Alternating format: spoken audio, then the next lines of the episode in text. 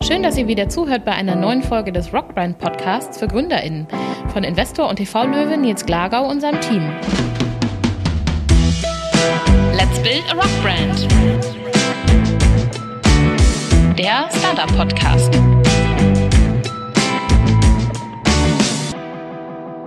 Zu unserer Rockbrand gehören schon einige Startups. Seit Nils zweiter Staffel Die Höhle der Löwen aus dem Frühjahr 2020 gehört auch Gründer Hannes Miro dazu. Hannes ist begeisterter Fußballer, Familienpapa und Ingenieur. Und Hannes entwickelte innovative Schienbeinschoner und gründete 2019 die Panthergrip GmbH. Hi Hannes, schön, dass du heute da bist. Hi Christina, danke, dass ich dabei sein darf. Erzähl uns doch zuerst mal von deinem Produkt. Was sind die Panthergrip Schienbeinschoner und warum sind sie so besonders? Die sind in erster Linie dadurch besonders, als dass sie nicht rutschen. Das ist die Kernaufgabe.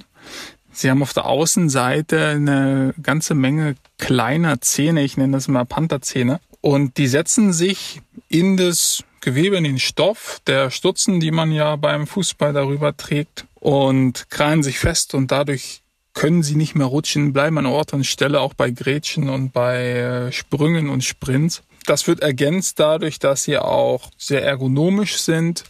Ähm, sie sind auf das äh, auf die, die Muskelaktivität angepasst des, des Beins. Und darüber hinaus sind sie sehr leicht und, und dünn und dadurch im Gesamtergebnis im, im Spiel praktisch nicht zu spüren. Klingt nach einem super Produkt. Kein Wunder, dass Nils investiert hat. Wie kam dir denn oder wann vielmehr kam dir zum ersten Mal der Gedanke, ähm, ich entwickle ein Produkt? Wie kamst du da auf die Idee und was waren die ersten Schritte, die du gegangen bist? Also Produkte zu entwickeln oder Ideen zu entwickeln und, und in die Tat umzusetzen, das mache ich eigentlich schon sehr lange Zeit meines Lebens eigentlich ganz gerne. Und ja, das entwickelte sich dann mit dem, mit den Hobbys weiter, ging erstmal los mit dem Radsport. Da habe ich einige Produkte für Fahrräder entwickelt. Äh, Fußball ist äh, meine zweite Hauptleidenschaft oder eigentlich noch ähm, größere Leidenschaft im Vergleich zum Radsport, kam dann aber erst ähm, danach auf die Bildfläche sozusagen, indem ich dann beim Fußballspielen danach mit den Jungs zusammengesessen habe und die gesagt haben, hier die Schienbeinschoner, die nerven mich, ähm, mach doch da mal was, du kannst doch basteln. Du kannst doch entwickeln und dir irgendwas einfallen lassen. Und das hat dann nochmal ja, eine ganze Zeit gedauert, bis die Idee dann so gereift ist. Und auch ein Schienbeinschoner ist ja eigentlich ein relativ simples Produkt, aber ähm, es müssen ja trotzdem alle Materialien, alle Eigenschaften äh, aufeinander abgestimmt sein. Das ist am Ende dann doch eine ganze Menge Arbeit äh, und eine ganze Menge Hirnschmalz, die da rein ähm, gesteckt werden müssen. Und am Ende ist dann der Panther Grip entstanden, den es heute so auf dem Markt gibt. Ist während der Entwicklung auch mal so richtig was schiefgegangen? Ja, eigentlich ständig. Das, äh, glaube ich, kann, kann jeder Produktentwickler oder jeder Tüftler auch von zu Hause kann das, glaube ich, nachvollziehen. Der, ähm, ja, der, der, die typische Vorgehensweise ist ja eine Idee erstmal äh, möglichst einfach äh, in, einem, in einem kleinen Prototypen umzusetzen, in, der schnell gemacht ist und in 95 der Prozent der Fälle funktioniert er nicht und da muss man es weiterentwickeln und weiter weitermachen. Also eine Schwierigkeit besteht ja auch darin, dass eine Innovation häufig mit einer anderen Innovation im selben Produkt zusammen nicht, nicht funktioniert, beziehungsweise sich gegenseitig ausschließt. Und so müssen alle Eigenschaften des Produkts aufeinander abgestimmt werden. Also bis da alles, alles passt, ist bis dahin eigentlich sehr, sehr viel, das meiste schiefgegangen. Kostet Blut, Schweiß und Tränen, so eine Produktentwicklung, würdest du sagen? Ja, macht aber auch sehr viel Spaß. Also ähm, man muss das eben nach und nach äh, entwickeln und eine Challenge ist, finde ich, dass man das Ziel nicht aus den Augen verliert, auch wenn man natürlich nicht jeden Tag äh, von morgens bis abends äh, nur daran denkt und nur in, an dieser einen Idee arbeitet oder an diesem einen Problem, sondern es, man muss da auch mal einen, einen Schritt zurückgehen, die Sache nochmal von außen betrachten, ein bisschen äh, weiträumiger denken.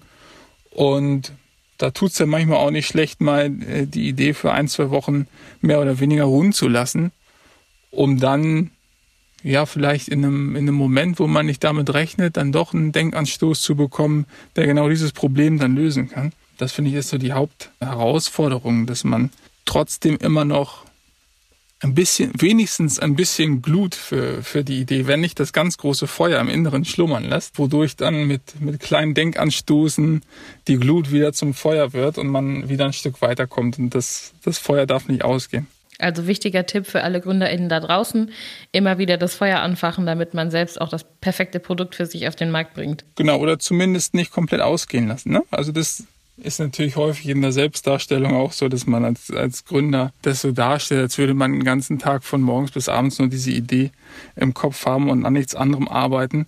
Aber ich finde es, wie gesagt, auch wichtig, manchmal dann einen Schritt zurückzugehen und mal kurz an was anderes zu denken. Dann, dann kommt man häufig schneller weiter. So ist mein, meine Erfahrung zumindest. Ja, spannend. Ähm, du hast ja gerade schon beschrieben, dass gerade die Pantherzähne an deinen äh, Schienbeinschonern ganz wichtig sind, die sie so haltbar und rutschfest machen. Wie hast du für diese ganz speziellen Anforderungen den richtigen Produzenten gefunden? Das ist ja auch gar nicht so einfach, stelle ich mir vor. Ja, das stimmt. Also das war tatsächlich nicht einfach. Das hat eine ganze Zeit gedauert. War auch wieder so ein Fall von, naja, eigentlich könnte man es auf auf eine, auf eine Weise lösen, die nicht perfekt ist, zum Beispiel mit, mit einer Lackierung. Etwas zu lackieren ist relativ teuer in der Produktion und eine Lackierung zum Beispiel auf, auf Kunststoff ist nicht immer super haltbar. Also so ein bisschen Sollbruchstelle. Da ist, ist es in der Regel für die Langlebigkeit und für die Produkteigenschaften günstiger, wenn das Produkt selbst, das Material selbst, äh, die Oberfläche schon ähm, in sich hat und nicht mehr lackiert werden muss. Und das war das Ziel bei der Entwicklung. Und ja, da haben wir sehr, sehr viel probiert über mehrere Monate. Das war dann wirklich eine, eine, eine Phase, die war dann wirklich mal anstrengend und da ähm, brannte das Feuer lichterloh. Haben dann am Ende eine Möglichkeit gefunden, in die, in die Spritzgussform ähm, die, die Oberfläche mit einem, mit einem Laser äh, hineinzubrennen und dieser Laser, das gibt's gibt's nicht allzu oft. Ähm, das ist dann wieder eine, eine Geschichte gewesen des deutschen Mittelstandes. Also das ist ein Laser, der stand in, ähm, in Bayern in einem kleinen Betrieb auf einem Hinterhof und das ist ein Hightech-Laser, also eine kleine mittelständische Firma, die hat diesen Laser gehabt, die hat die Form dann bearbeitet und hat am Ende das perfekte Ergebnis geliefert, aber das, diese Technologie zu finden, diesen Dienstleister zu finden, das war schon, das war schon eine Herausforderung. Die Nadel im Heuhaufen, ne? Wie hast du denn diesen Dienstleister gefunden, ganz konkret? Wer hat dir dabei geholfen? War das Netzwerk oder wie findet man so jemanden, gerade wenn das so was Hochspezialisiertes ist? Ja, das war eigentlich stumpf jeden fragen, der irgendwas wissen könnte. Also ich habe da mit Lackierern gesprochen, mit ähm, Fräsunternehmen, die auf ganz unterschiedliche Weise fräsen. Ähm, ich habe mit verschiedenen Firmen gesprochen, ähm, die zum Beispiel Formen bauen oder die ähm, mit Stempeln arbeiten, die ätzen, äh, also Kunststoffe oder Metalle ätzen. Und die hatten dann wiederum eine Idee, wie man es vielleicht noch machen könnte. Sie konnten es zwar alle nicht, aber hast du vielleicht daran schon gedacht? Und dann war es einfach immer weitermachen. Und dann bin ich irgendwann zu einem Laserunternehmen gekommen ähm, und der hat dann gesagt, na ja, gut, mit meinem Verfahren, mit meinem Laser geht es nicht. Aber es gibt da so einen Spezialisten, äh, der sitzt in Bayern, fragt den doch mal, der hat noch äh, eine ganz spezielle Lasermaschine. Damit könnte das funktionieren und ganz am Ende bin ich dann quasi auf den, auf diese Weise gestoßen. Durch viel Fragen kamst du zum Ziel. Auch ein guter Tipp, wenn man selbst noch nicht weiß, wie komme ich an den perfekten Partner, äh, Partner. Vielleicht mal alle, wie du sagtest, jeden Fragen, den man kennt, ist immer ein guter Ansatz. Irgendwo wird am Ende das Ziel erreicht. Ja, irgendjemand, der ähm, auch nur im Entfernteren mit, mit diesem Problem oder mit der vermeintlichen Lösung zu tun haben könnte. Einfach fragen. Also in der Regel wissen die Leute dann, ähm, an wen man sich wenden kann, um den nächsten Schritt zu gehen. Und wenn man dann am Ende, man muss nur genug Schritte machen, irgendwann findet man ihn.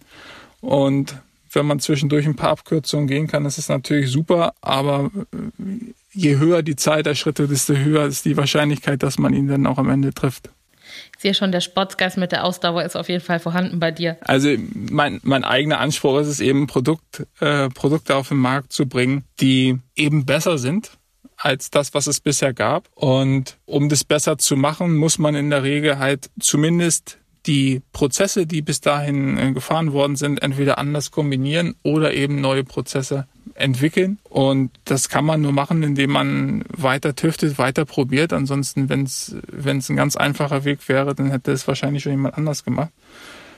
Aber so kommt man auf jeden Fall irgendwann ans Ziel, wenn man einfach weitermacht. Das, davon bin ich schon überzeugt, ja. Bist du auch davon überzeugt, dass deine eigenen Erfahrungen als Fußballer wichtig sind für das Produkt, also für den Panther-Grip? Nein, ich, da, da bin ich ein bisschen zwiegespalten. Ähm, einerseits muss man natürlich irgendwie eine Verbindung haben zu, zu dem Markt, den man bedienen muss. Also man muss halt wissen, worum es geht, was das Problem ist. Man muss das Problem nachvollziehen können. Dann im zweiten Schritt, beziehungsweise auf der anderen Seite der Medaille, denke ich, ist es auch ein Vorteil, wenn man nicht schon ein ausgewiesener Experte ist in dem Bereich, in dem man ähm, das Produkt entwickeln möchte. Also ich glaube, wenn man schon in den Konventionen steckt und in diesen Prozessen und die schon sein halbes Arbeitsleben lang mitgestaltet hat und mit angewendet hat, dann denke ich, würde es, würde es einem schwerer fallen, den Schritt nach außen zu machen, das Problem von außen zu betrachten und unkonventionelle Wege zu gehen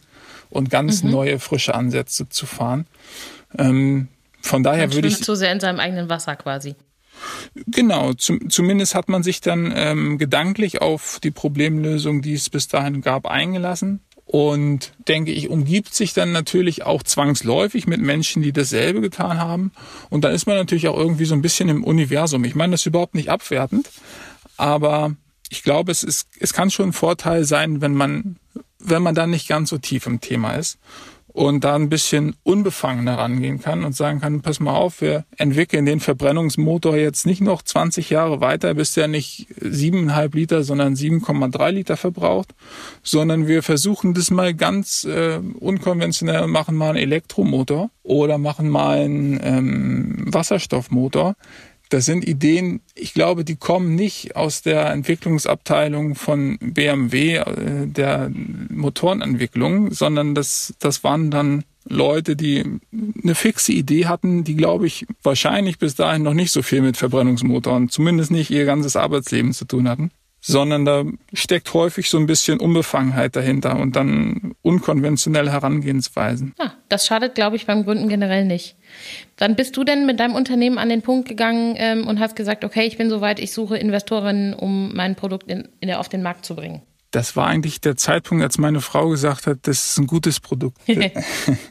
also ich als, als Mensch bin relativ begeisterungsfähig für viele Denkansätze und viele Problemlösungen und habe öfter mal Ideen im Kopf, die ich dann auch relativ weit umsetze, aber die bis dahin noch nicht immer so finanziell erfolgreich waren. Mhm. Und meine Frau hat sich das immer angeguckt und hat gesagt, gut, mach das mal, ist interessant, könnte was werden. Ich habe ja auch keine Ahnung davon, du machst das schon vertrau dir da. Und als ich dann irgendwann diese Idee hatte mit den Pantherzähnen und den ergonomischen, mit der ergonomischen Passform und dir das erzählt habe, wie ich mir das denke und, und was die Vorteile wären, wie man das herstellen könnte, das ganze Pro Gesamtpaket ihr einmal vorgestellt habe, da war ihre Reaktion, das findet sie gut. Das hält sie für ziemlich sinnvoll.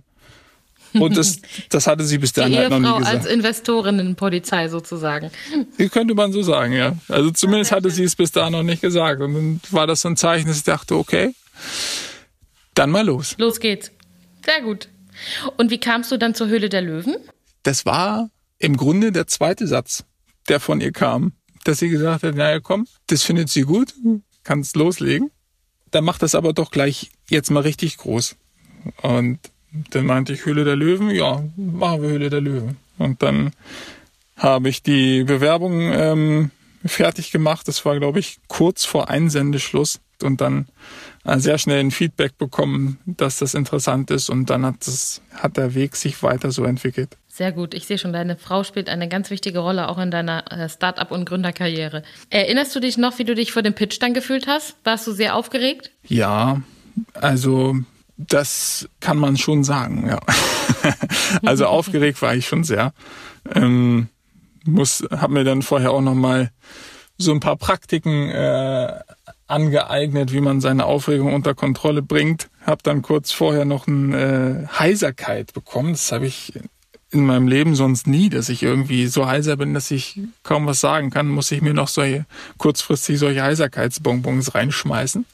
Ja, und dann ähm, ging es im Grunde vor, vor die Investoren und in dem Moment war die Aufregung eigentlich ziemlich, ziemlich weg.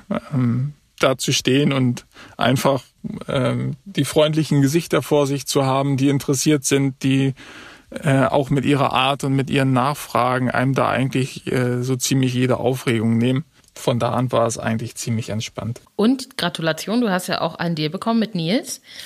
Ähm, wie ging es denn nach deiner Ausstrahlung dann weiter? Nee, vielmehr, man muss ja nochmal den Schritt zurückgehen. Wie ging es nach der Aufnahme für dich weiter? Was haben Nils und das Rockbrand-Team gemeinsam mit dir in Angriff genommen? Ich war zu dem Zeitpunkt, als wir den Deal beschlossen haben, ähm, ja noch nicht sehr weit. Ich hatte die Idee im Kopf, ich hatte ein paar Prototypen gebaut und bin damit vor die Investoren getreten und dann haben wir eingeschlagen und ähm, von da an ging es ja los, das Produkt erstmal vom Prototypen zur Serienreife zu bringen. Idealerweise mhm. natürlich bis zur Ausstrahlung äh, der, der Folge. Dann, dann ging die Arbeit erstmal richtig, richtig los und ähm, dann mussten erstmal parallel natürlich auch, musste der Deal äh, in Sack und Tüten gebracht werden. Das dauert ja auch eine ganze Zeit. Und ja, im Grunde die ein Produkt von, von einer ersten Prototypenphase in die Großserienreife zu bringen, ein völlig neues Produkt. Ja, es ist, es ist was ganz anderes. Ne? Also die Prototypen mache mach ich zu Hause in der Werkstatt bis dahin mit der Hand und befeile. Das ist natürlich für eine Großserie völlig ungeeignet. Da muss man dann nochmal komplett von, neu, von Null denken. Und das alles zu koordinieren und unter einen Hut zu bekommen, die ganzen Schritte, dabei hat mir Nils und das ganze Team dann, dann sehr geholfen. Auch so in Richtung äh, Handelsplatzierung oder hast du da selber vorher schon Kontakte? Nee, genau, das stimmt. Im äh, Vertrieb natürlich auch ein ganz, ganz wichtiger Punkt. Da hat Nils und das ganze Team den Kontakt hergestellt zu Eleven Team Sports zum Beispiel, die dann mit in den Vertrieb gekommen sind. Ein sehr großer Sporthändler, der, der größte in Europa und ein ganz starker Partner. Und das hat das Rockband-Team ähm, eingetütet. Ach, sehr gut. Damit auch möglichst viele Menschen Panthergrip-Schoner kaufen konnten nach der Ausstrahlung. Nun fiel die in den April 2020. Ähm, eigentlich ist ja so eine Ausstrahlung der perfekte Moment. Du bekommst wahnsinnig viel Aufmerksamkeit durch die TV-Platzierung, ähm, erreichst viele Menschen. Und eigentlich ist das Frühjahr auch ein perfekter Zeitpunkt für die Fußballsaison. Dann kam Corona. Das war das große Aber. Wie hat sich das ausgewirkt? Das lässt sich ganz schwer sagen, wie sich das ausgewirkt hat. Es, es kam ja schon vorher. Die Ausstrahlung war, wenn ich mich richtig erinnere, am 22. April, äh 26. April. Und der erste Lockdown 2020 startete ja schon Ende März, also einen mhm. Monat vorher, so dass wir praktisch im Lockdown äh, gestartet sind, also auch ohne dass äh, Fußballer aktiv sein durften. Stimmt, die Vereine waren auch alle zu, ja. Genau, Training war nicht erlaubt, ähm, Punktspiele sowieso nicht.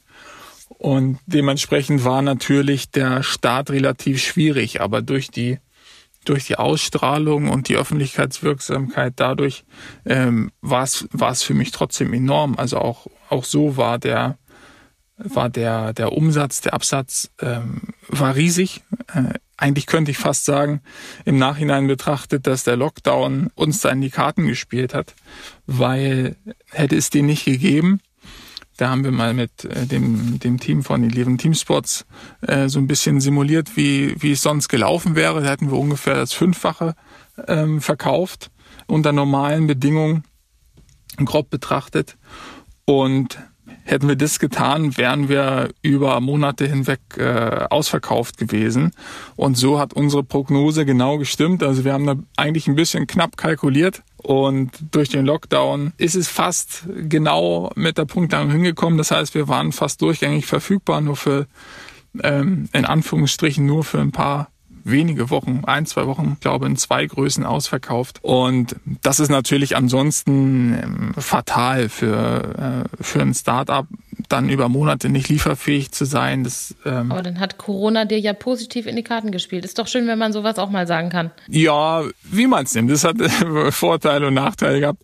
Aber dann danach, ähm, es, es zog sich ja noch eine ganze Weile, auch jetzt die letzten Monate über den Winter äh, in 2021 hinein.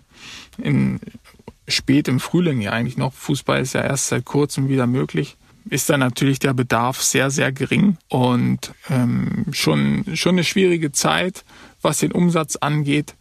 Aber ich denke, dass, dass wir da langfristig denken sollten und das Produkt ist nach wie vor sehr gut laut der, laut der Nutzererfahrung, Kundenerfahrung. Also da haben wir sehr gutes Feedback. Wir haben ja auch so in der Zeit immer Absätze gehabt. Wir haben Kooperationen mit äh, Profis und mit Amateursportlern und Influencern. Und das Feedback ist eigentlich durchweg positiv. Und jetzt, wo die Saison wieder losgeht, wo das Training wieder geöffnet ist, wo Testspiele wieder stattfinden, jetzt geht der Umsatz auch deutlich, deutlich nach oben. Und jetzt gerade just in, in, in diesen Wochen zeigt die Idee dann auch wieder finanziell, was sie imstande ist zu bringen. Sehr gut. Das klingt nach einer erfreulichen Entwicklung. Mal eine ganz andere Frage. Wie lassen sich eigentlich, du hast schon deine Gattin erwähnt, ihr seid ja auch äh, mit Nachwuchs gesegnet, wie lassen sich bei dir eigentlich Gründeralltag und Familienleben unter einen Hut bringen? Geht das immer ganz gut? Das geht ganz gut, ja. Es, auch wieder, auch da gibt's ja Vor- und Nachteile. Zum einen, dass relativ variabel ist in der zeitlichen Gestaltung. Also jetzt im Lockdown und während die Schulen geschlossen waren, habe ich auch viel, ähm, viel abends gearbeitet, viel in die Nacht rein, mich tagsüber dann auch einige Stunden um die Kinder gekümmert, wenn meine Frau dann beruflich vorankommen musste. Und auf der anderen Seite ist es natürlich eine ganze Menge zu koordinieren. Man hat auch immer das Gefühl, man könnte immer arbeiten. Ähm, hm. Muss dann auch ganz bewusst manchmal sagen, gut, stopp, ich mache den Laptop jetzt zu und mache das Handy Feierabend. mal aus. Ja. Ähm, das ist nicht immer ganz einfach, das so zu koordinieren, aber äh, ich, ich glaube, das, ja, das muss man wie, wie, wie vieles eben ganz bewusst äh, machen, sich klar machen, was, wann mache ich was, wie, wie koordiniere ich das und dann, dann ist das eigentlich völlig okay und, und, und gut zu managen, finde ich. Gut geplant, ist halb gewonnen oder ganz gewonnen in dem Fall. Welche Herausforderungen meinst du denn, hast du als Solo-Gründer vielleicht auch eher, äh, als wenn man GründerInnen, ein GründerInnen-Team ist und gemeinsam ein Startup ins Leben ruft? Die Herausforderung ist, denke ich, liegt darin, dass ich als, als Person natürlich wie jeder andere auch Stärken und Schwächen habe. Und für das, was ich als, äh, als Schwäche bei mir ausgemacht habe, dann natürlich Menschen brauche oder Unternehmen brauche, die genau diese Arbeit ähm, für mich übernehmen oder diese Schritte. Die zu finden, ist nicht immer ganz leicht. Und dadurch, dass man natürlich dann auch äh, zusammenarbeitet mit externen Firmen, mit externen Dienstleistern, ist es in der Regel auch so, dass die natürlich noch andere Auftraggeber haben. Da, da sitzt man dann nicht irgendwie jeden Tag acht Stunden zusammen in einem Büro und schiebt sich die Aufgaben hin und her, sondern da ist es dann auch normal, mal einen, einen Tag zu warten, bis was bearbeitet wird. Aber insgesamt muss ich sagen, dass das doch auch wesentliche Vorteile hat, dadurch, dass ich da sehr flexibel bin, Entscheidungsfindungen sind ja selbst unter zwei äh, GründerInnen manchmal nicht, nicht ganz so einfach. Und da bin ich eben relativ flexibel. Geh mit dir selbst öfter einig. Das ist ja, gut. doch, da, das geht relativ zügig in der Regel. Ich habe noch eine allerletzte Frage, Hannes. Ähm, die stelle ich sehr gerne jedem, mit dem ich hier spreche. Was meinst du ganz individuell? Wieso sollten sich GründerInnen für Nils und die Rockbrand entscheiden? Ich denke, das, was wirklich sehr entscheidend ist, was mir auf jeden Fall sehr gut gefällt, ist, dass Nils die Verantwortung für das Geschäft, für das Unternehmen bei den Gründern belässt. Also er bringt sich ein, er berät, er bringt auch das Team ein, selbstverständlich, aber es ist in der Regel eine beratende Tätigkeit. Also ich habe als Gründer nie das Gefühl, dass ich überrollt werde oder dass ich ähm, genötigt werde, irgendeinen bestimmten Weg zu tun. Wir diskutieren über die Wege, die zu gehen sind, über die Aufgaben, die abzuarbeiten sind. Jeder hat dazu seine Meinung, aber es steht niemals zur Debatte, dass mir die Entscheidung abgenommen wird. Und das finde ich einen, einen sehr angenehmen Zustand. Das finde ich auch ein sehr schönes Schlusswort. Lieber Hannes, ganz herzlichen Dank für deine Zeit und die spannenden Einblicke in äh, rund um Panthergrip. Wenn ihr noch mehr hören wollt und noch mehr aus der Rockbrand erfahren wollt, dann schaut gerne mal auf zum Beispiel Spotify oder Apple Podcasts vorbei. Da gibt es noch die ein oder andere Rockbrand Podcast Folge und es gibt regelmäßig Neues von Nils, dem Team und natürlich unseren Startups und tollen GründerInnen wie dir, Hannes. Ich sage herzlichen Dank, tschüss und bis zum nächsten Mal. Ich sage auch danke, Christina.